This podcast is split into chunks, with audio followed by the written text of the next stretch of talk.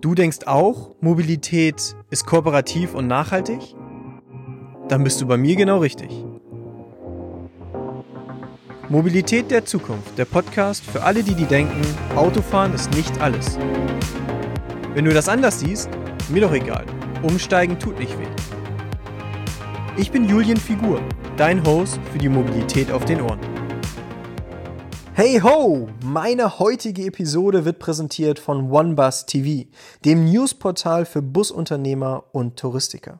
Ich will immer up to date sein. Wenn das bei dir genauso ist und du dich mit den Themen beschäftigst wie Reisebeschränkungen, Dieselfahrverboten oder der Digitalisierung in der Branche, du bist Busunternehmer, dann bist du auf der Seite www.onebus.tv goldrichtig. Die Shownotes zeigen dir die genaue Verlinkung und ich kann dir nur sagen, besuche die Seite onebus.tv und sei jederzeit up to date. Nils, herzlich willkommen in unserem Bus Talk Expert View, inzwischen dem zehnten, also fast ein, eine runde Zahl, wenn man so möchte. Ich habe immer die Rückennummer 10 beim Fußball getragen. Ich weiß nicht, hast du irgendwie eine Analogie zur Nummer 10? Also, ich habe Fußball mehr geguckt als gespielt. Ah, okay, alles klar. So, so einer bist du. ja, Nils, äh, Nils Neumann äh, von Pinkbus, äh, wie ich gerade gelernt habe, CPO seit Januar bei Pinkbus. Ähm, du bist äh, dieser Branche auch verfallen. Ähm, erzähl doch mal, wer du bist, wo du herkommst und äh, was dich so fasziniert an dieser Branche. Ja, vielen Dank für das Intro. Ähm, ja, ich bin Nils, bin seit 2019 bei Pinkbus, habe angefangen als Art Director, habe eigentlich einen ja, User Experience Design Background sozusagen. Ähm, äh, so gesehen vielleicht auch ein Tausendsasser und irgendwann dann über verschiedene Startup-Stationen bei Pinkbus gelandet und hatte mir eigentlich gar nicht überlegt, so lange bei Pinkbus zu bleiben. Beziehungsweise die Absicht war jetzt nicht unbedingt von vornherein gegeben. Ähm, mich hat damals ähm, der Christian, unser Co-Founder, äh, angeheuert, weil wir die Heraus Herausforderung hatten, äh, einer kleinen äh, Auseinandersetzung um, um, die Farbe Pink und Magenta mit der Telekom.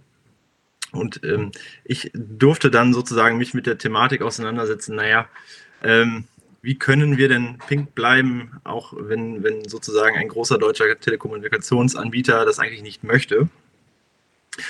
Und das hat dazu geführt, dass ich mich sehr, sehr intensiv mit dem Thema Bus auseinandergesetzt habe, auch äh, in meinem Fachbereich, dem Design, auch sicherlich nochmal einiges dazu gelernt habe zum Thema Farben. Und ähm, ich muss gestehen, dass ich dann natürlich sukzessive in, in die ganzen Produktbereiche bei uns ähm, immer weiter hereingekommen bin. Also ich hatte vorher schon eine gewisse Expertise aus dem Reisebereich, aus dem Städtereisebereich das kam mir sicherlich schon zugute.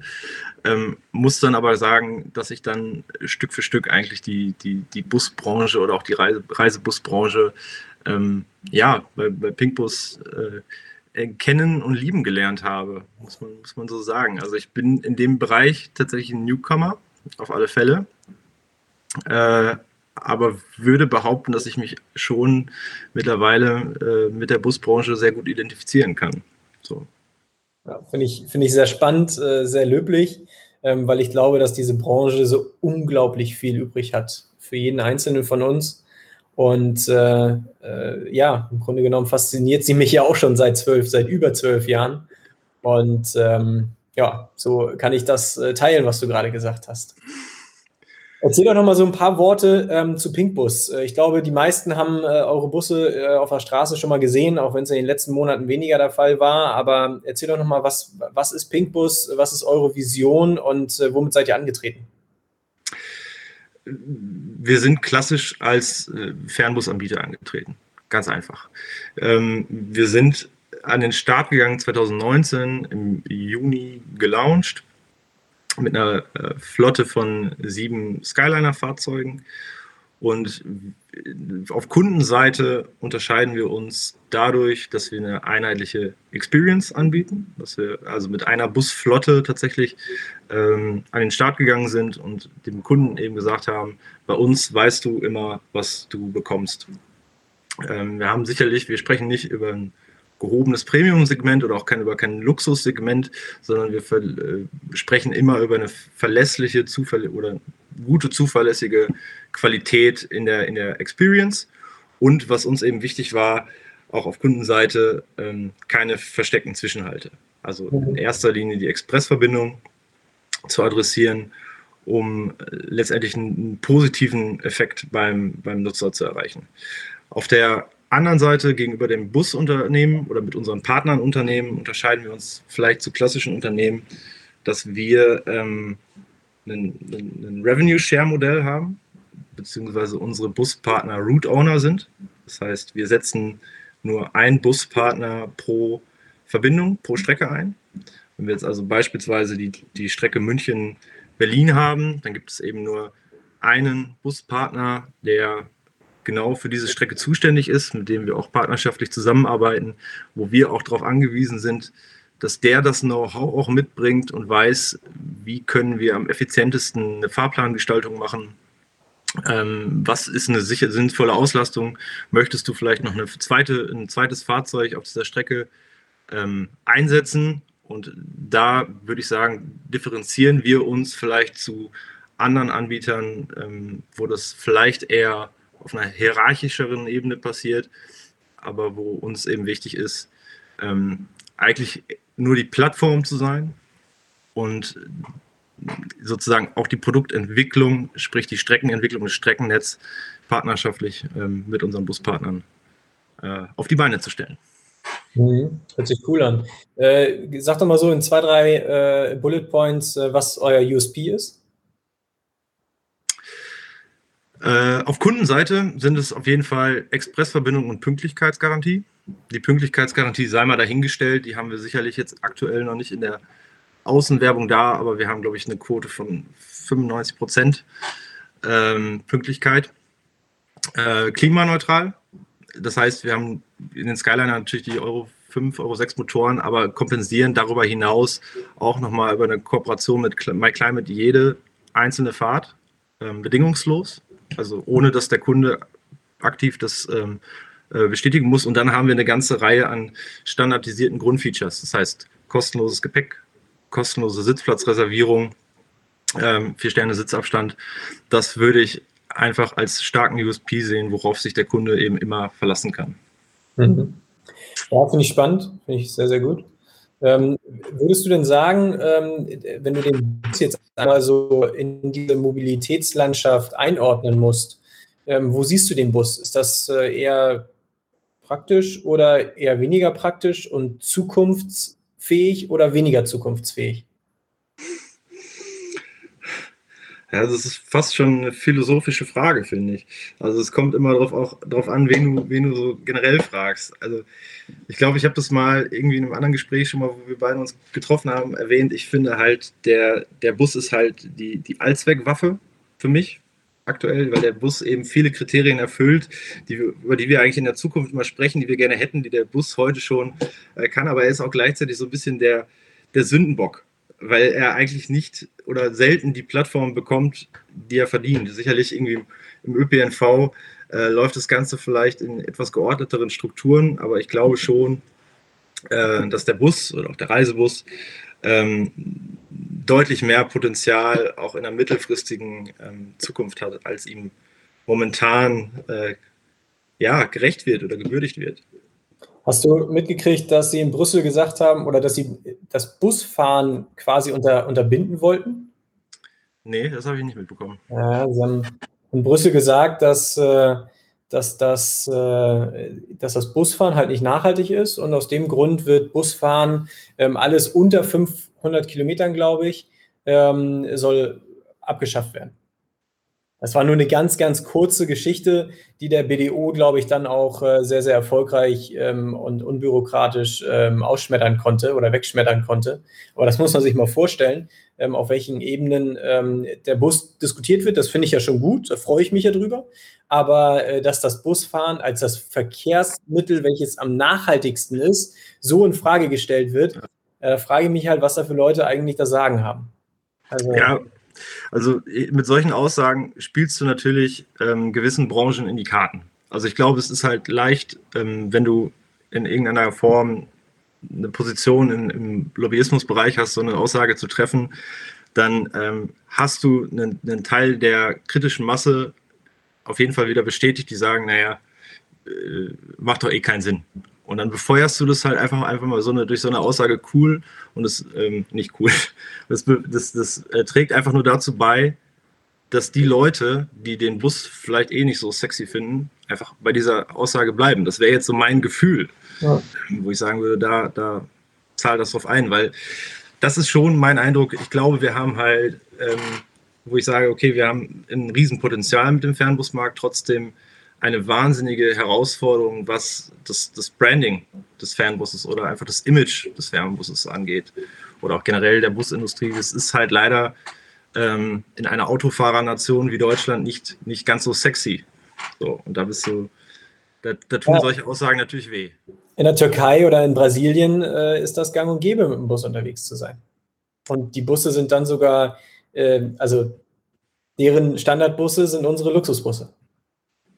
Total, ja. Oder, äh, aber, aber nicht, nur, nicht, nur, wegen eurem Branding und eurer Farbe, die ihr jetzt äh, weiter tragen dürft. Ähm, äh, ich glaube, wir haben die Möglichkeit äh, und das Potenzial ist ja auch da, diese Branche und den Bus an sich halt sexy zu gestalten.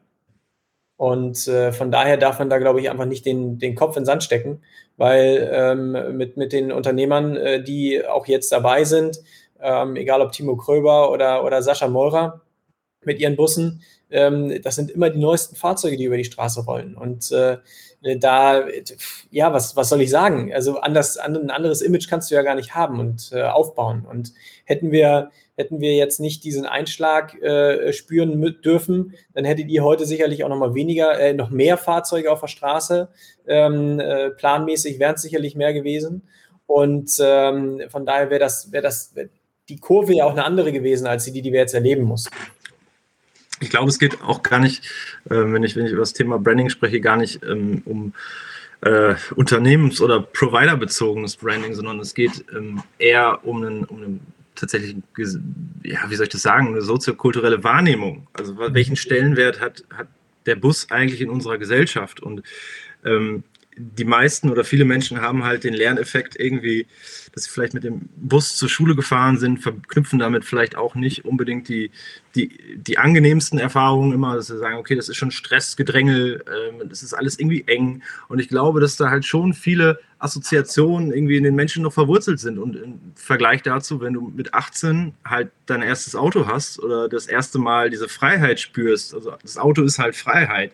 Ich glaube, dass da halt super viele ähm, Emotionen in uns verankert sind, wo man halt auch mal überlegen muss, naja, aber gibt es nicht auch Werte und, und Punkte äh, wie, wie, wie Freiheit, die dir der Bus eben auch geben kann? Und ich glaube, dann, dann ist es halt nicht allein ein Fahrzeugdesign, was, was diese Veränderung schafft, sondern eben das, das Erlebnis des Nutzers. Und man muss sich dann vielleicht auch fragen, wie rüttelt man an diesen Statussymbolen? Also ich, ich, wohne selber auch eher ländlich. Wir sitzen zwar vom Hauptsitz in Köln, aber ich, ich, bin auch eher ein Landei. Und naja, ich kann mir das halt schon bei manchen Leuten nicht vorstellen, wie die ohne ihr Statussymbol auf dem Hof klarkommen sollten. Und wie soll ich, wie soll ich das jetzt sozusagen durch einen Reisebus ersetzen oder durch einen Bus ersetzen? Also, aber ich bin das, das halt Beispiel. Also äh, ich habe mit 18 meinen Führer, mit 17,5 meinen Führerschein in Amerika gemacht, bin wiedergekommen ähm, und, und hatte das Glück, äh, ein Auto fahren zu können. Ich hatte eine Tankkarte und bin wie ein irrer Auto gefahren. Ähm, das ja, wenn du in Amerika den Führerschein gemacht hast, dann ist das natürlich klar. Ne? Also ich fahre wie ein Irrer, genau. Aber genau aus dem Grund fahre ich heute nicht mehr, ähm, weil, ich, weil ich mir halt gesagt habe, fahren lassen ist viel cooler. Und äh, du hast von Freiheit gesprochen. Das ist jetzt auch eine philosophische Frage, die wir damit starten können. Ich finde es frei, wenn ich zwei Hände zur Verfügung habe, einen Kopf zur Verfügung habe und nicht selber das Gaspedal drücken muss. Das finde ich viel freier. Und wenn wir jetzt den Luxus damit reinpacken, ähm, jeder möchte oder jeder guckt mit großen Augen, wer, wer steigt denn hier an einem roten Teppich aus dem Auto mit einem Menschen mit Handschuhen und so weiter. Ähm, oh, wer ist das denn? Oh, was können, wie können die sich das denn leisten? Das würde ich auch gerne mal. Hey, jeder Fahrgast, der in einen Bus ein- und wieder aussteigt, hat genau das Gefühl. Und das sind bezahlbare Preise. Das ist ja nicht, das ist ja kein VIP-Luxus, äh, äh, was auch immer, wie teuer äh, Segment. Nein, das kann jeder. Das kann jeder genießen. Und äh, ich glaube, das ist das, was, was viel mehr reingespielt werden muss, um diese Mythen, die du auch schon angesprochen hast, das enge Zusammenstehen und aus der Schulzeit 1800 damals mal. Ähm, nein, das hat die Politik ganz rigoros äh, äh erzwungen, dass wir heute mit Euro 6 Fahrzeugen, die nagelneu vom Hof gefahren sind bei Setra, Mercedes und äh, Volvo und wo auch immer. Sascha, ich habe ihn, ich habe dran gedacht. Ähm, äh, äh, da, das, das, das ist äh, ja, weiß ich nicht. Also ich glaube, das muss man, muss man heute, da muss man sich überhaupt nicht mehr vor verstecken. Und äh, jeder, der einen Bus von innen mal gesehen hat, äh, der, der in den letzten drei, vier, fünf Jahren vom Hof gerollt ist, ähm, der, äh, der ist picobello. Und da kann man sich richtig wohlfühlen, egal ob auf Kurz- oder Langstrecke. Und ob nun jung oder alt. Was soll ich dazu sagen, ja? Gar nichts, gar nichts. Aber Nils, erzähl mir doch mal, ähm, erzähl mir doch mal, äh, was, wie, wie, wie die ganze Story um äh, Magenta und äh, Pink und Telekom und euch, äh, wie das äh, ja, verlief und am Ende ausgegangen ist. Ja, doofe, doofe Nummer, würde ich sagen. Ähm, man, man hatte im Prinzip im Vorfeld natürlich ausreichend gedacht, Markenrecherche zu betreiben.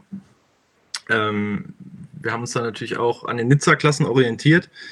Ähm, und da hieß es eigentlich, nö, da ist keine, in, in, ich glaube, Klasse 32, lass mich nicht lügen, ist kein, ähm, ist kein, kein Geschmacksmuster drauf angemeldet. Seite safe. So. Ähm, war dann, also das war tatsächlich der Teil, da war ich noch nicht am Start, habe das nur so am, am Rande verfolgt und kennen natürlich auch die Geschichte aus der Vergangenheit. Aber da war man eigentlich dann sich vom Gefühl her sicher, ne, das, das können wir schon machen. Und was natürlich irgendwie auch nicht ganz unwichtig ist, dass wir gesagt haben, oder dass man am Anfang gesagt hat, es ist schon wichtig, dass wir mit einer dominanten Farbe an den Start gehen, weil das klingt vielleicht im ersten Schritt mal ein bisschen simpel und pragmatisch, aber in einem, äh, wenn du tatsächlich irgendwo Petto B stehst und ähm, du äh, morgens um, um halb acht äh, in Berlin, die Sonne geht gerade auf und dann schimmern da, schimmert da halt so eine grüne Flut da ist halt schon nicht schlecht, wenn der Bus dann so ein bisschen auffällig ist. Und äh, wir wollten uns dann halt auch nicht an der Farbpalette bedienen, die ähm, schon existierte.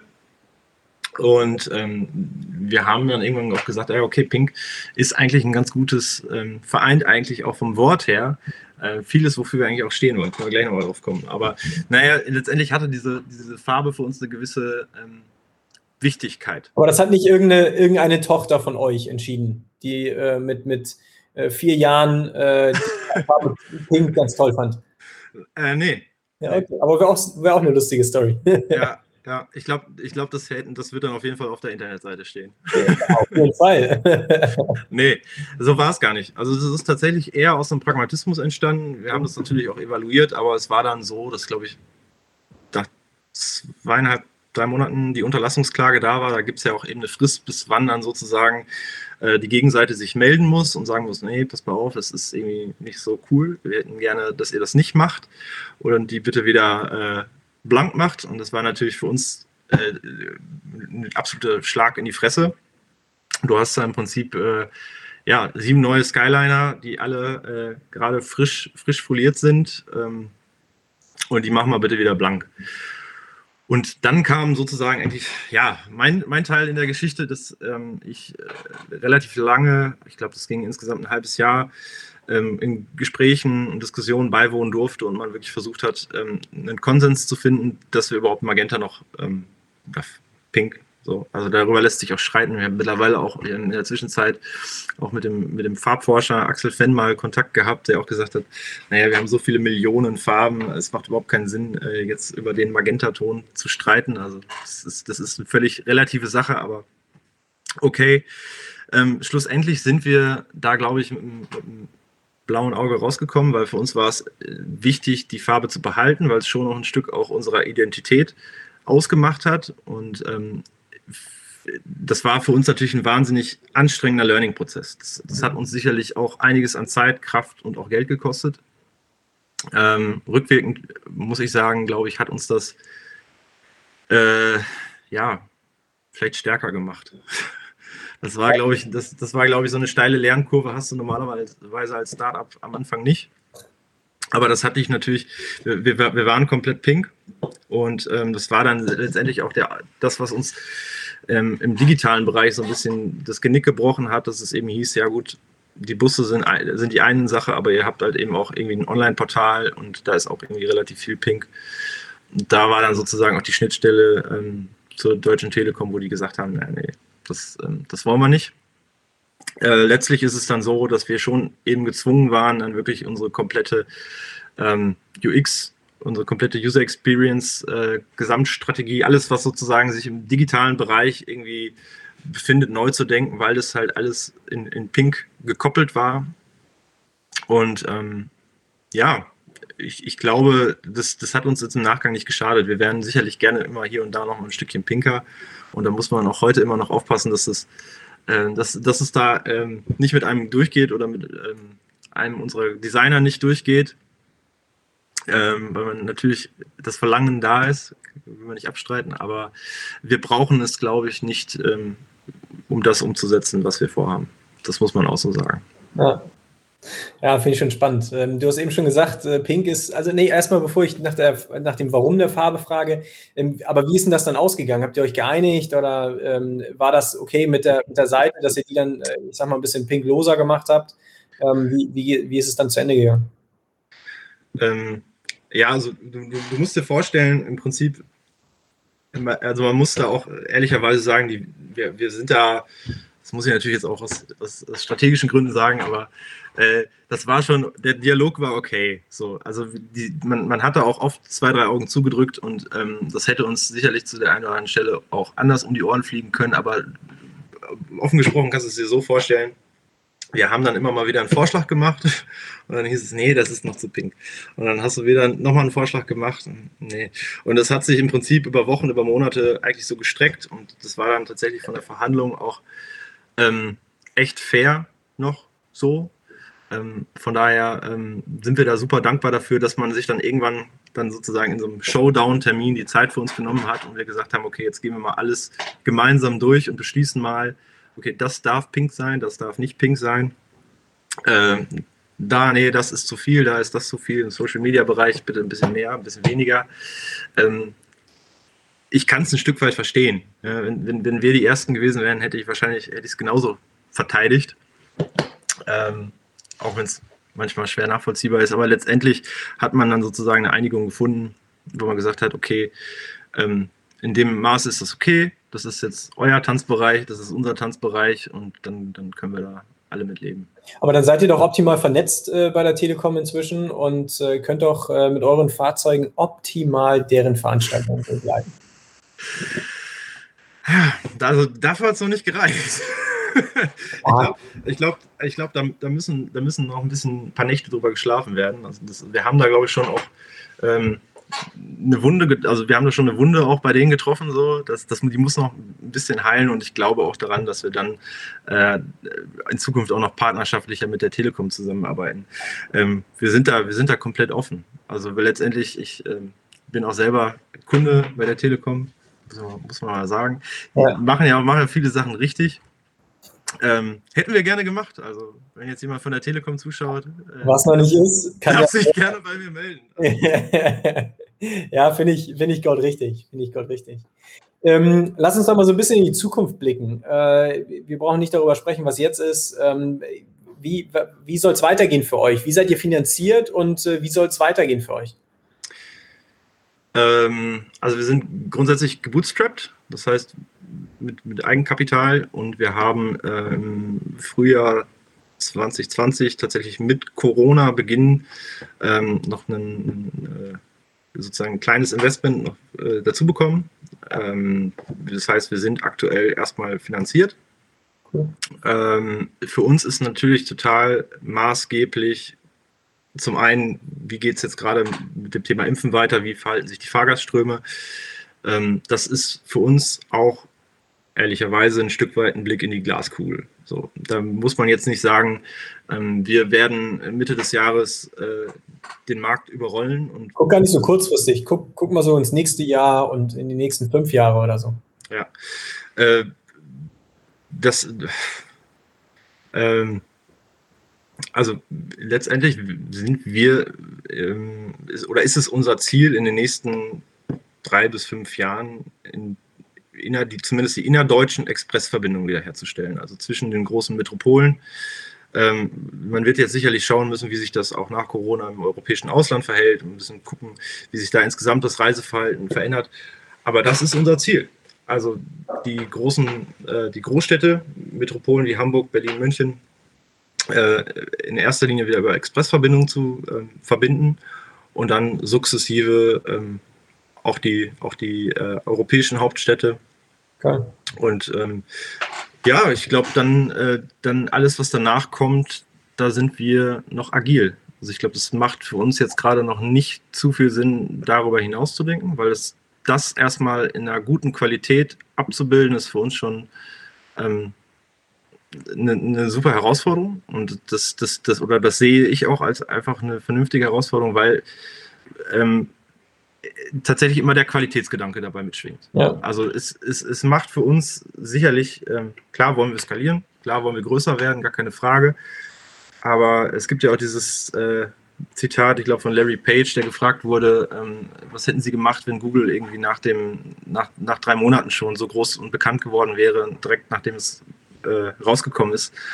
Und er sagt halt, ja, dann wären wir niemals so groß geworden, wie wir es heute sind, weil wir niemals die Kraft und die Zeit gehabt hätten, ähm, mitzuwachsen. Und ich finde, ähm, dass du, klar, ist es erstrebenswert, irgendwie ist der Gedanke, irgendwie wie so ein Flixbus zu wachsen. Das wird aber kein zweites Mal passieren, da müssen wir uns nichts vormachen.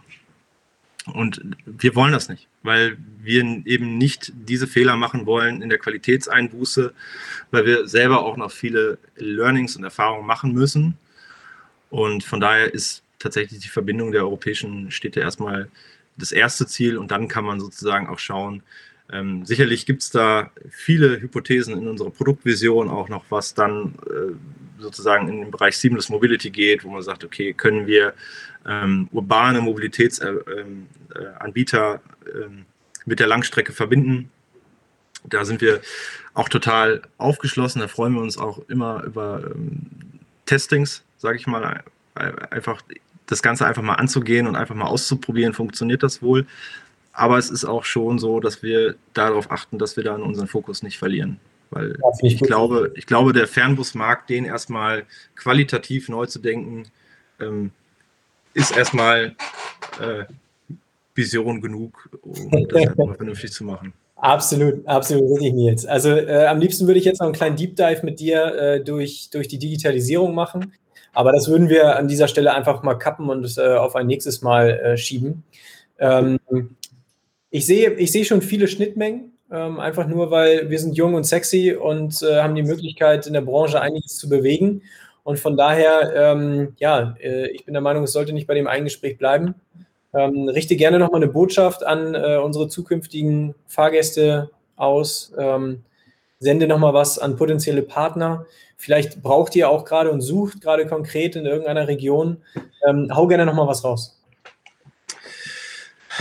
Also äh, wünschen kann man sich ja viel. Und wenn ich mir was wünschen darf, äh, dann sind es sicherlich immer ähm, positive oder ja, positives klingt jetzt falsch. Äh, wir freuen uns natürlich immer über neue potenzielle Partner. Da, da, müssen wir kein Hehl draus machen. Wir würden uns sicherlich freuen, zu, ähm, da unser Netzwerk zu erweitern und äh, da überhaupt in, in, vernünftige Gespräche zu kommen und zu schauen, ob es auf einer partnerschaftlichen Ebene funktioniert, harmoniert. Ähm, das ist was, was mich persönlich freuen würde, was uns bei Pinkbus freuen würde. Ähm, was ich allgemein sicherlich raushauen möchte, ist, dass ich ähm, glaube, dass wir ähm, mehr, mehr positiven Drive in der Geschichte brauchen. Ich glaube, dass wir uns nicht von Corona zu sehr Rückschläge, also zurückwerfen lassen dürfen. Ich weiß, da bin ich jetzt in der vermeintlich privilegierten Situation, das zu sagen. Ich weiß, wie hart es äh, teilweise ähm, gerade auch die Mischbetriebe trifft.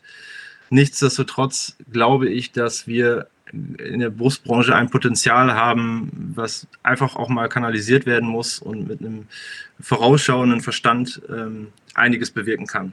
Und wenn sich da die richtigen Leute an den Tisch setzen, ähm, kann man da, glaube ich, mehr machen, äh, als man vielleicht für möglich hält. Ja, coole Worte, coole Abschlussworte.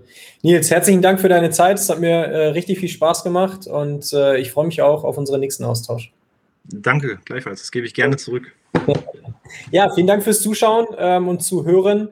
Ähm, ich freue mich, wenn ihr auch nächste Woche Donnerstag um 18.15 Uhr zu unserem Bus Talk Expert View einschaltet. Ich wünsche euch einen schönen Abend und ähm, ja, weiter positiv bleiben. Also, bis dann. Ciao, ciao.